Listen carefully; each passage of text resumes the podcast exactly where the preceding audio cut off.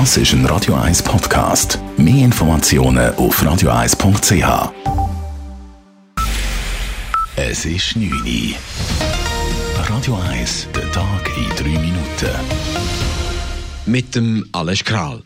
Nach dem Aufstand einiger Militärs gegen die Regierung des venezolanischen Präsidenten Nicolás Maduro ist die Lage in der Hauptstadt Caracas eskaliert. Demonstranten und regierungstreue Sicherheitskräfte lieferten sich schwere Auseinandersetzungen.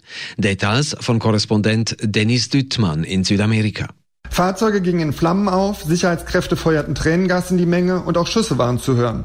Gesicherte Informationen über Verletzte oder Tote bei den Krawallen lagen zunächst nicht vor. Wie viele Militärs sich tatsächlich der Opposition angeschlossen haben, war zunächst unklar. Nach Angaben der sozialistischen Regierung handelte es sich lediglich um eine kleine Gruppe. Verteidigungsminister Padrino versicherte Maduro seine Treue und sagte, alle Einheiten und Stützpunkte seien unter Kontrolle. Am frühen Morgen hatte der selbsternannte Interimspräsident Juan Guaido die Bevölkerung und das Militär aufgerufen, das Regime von Nicolás Maduro definitiv zu beenden, damit die Demokratie und die Freiheit wiederhergestellt werden könne. Es el momento. El momento es ahora. Vamos a lograr la libertad y la democracia de Venezuela. Der Regimekritiker sprach auch davon, die Operation Freiheit sei in ihre Endphase getreten. Im Mordfall im Zürcher Seefeld vor drei Jahren hat der Täter mit weiteren Morden gedroht. Wie aufgrund der Anklageschrift bekannt wurde, erpresste Tobias K. die Zürcher Behörden und verlangte die Freilassung seines inhaftierten Komplizen. Bisher war nur bekannt, dass er auf Hafturlaub einen 46-jährigen Mann im Seefeld erstochen hat. Tobias K. wurde ein halbes Jahr nach der Tat verhaftet, als er sich im Darknet eine Waffe beschaffen wollte. Die Eidgenössische Kommission für Suchtfragen schlägt dem Bundesrat die Legalisierung des Cannabiskonsums vor. Es sei inzwischen weniger die Frage, ob man Cannabis legalisieren wolle, sondern vielmehr, wie man dabei vorgehen müsse so die Kommission.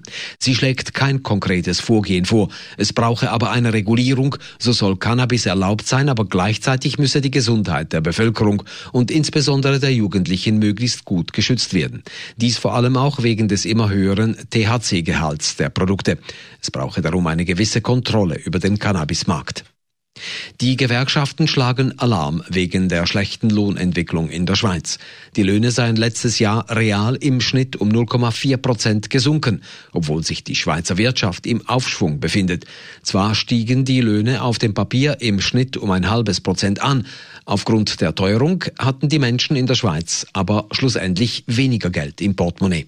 Diese Entwicklung sei alarmierend, schrieb der Gewerkschaftsbund. Es brauche bei der nächsten Lohnrunde substanzielle Lohnerhöhungen. Japan hat einen neuen Kaiser. Der bisherige Herrscher, der 85-jährige Kaiser Akihito, hat heute offiziell in einer feierlichen Zeremonie abgedankt. Er übergibt den Thron an seinen ältesten Sohn, den 59-jährigen Kronprinzen Naruhito.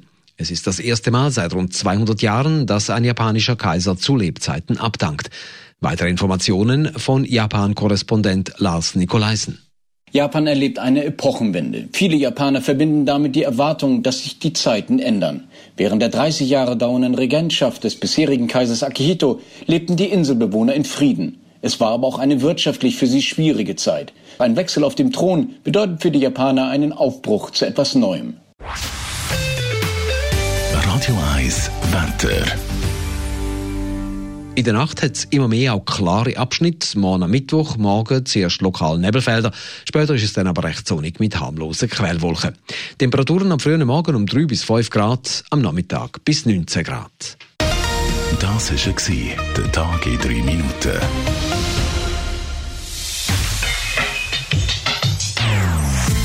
Non-Stop Music auf Radio 1. Die besten Songs von allen Zeiten nonstop. Radio 1.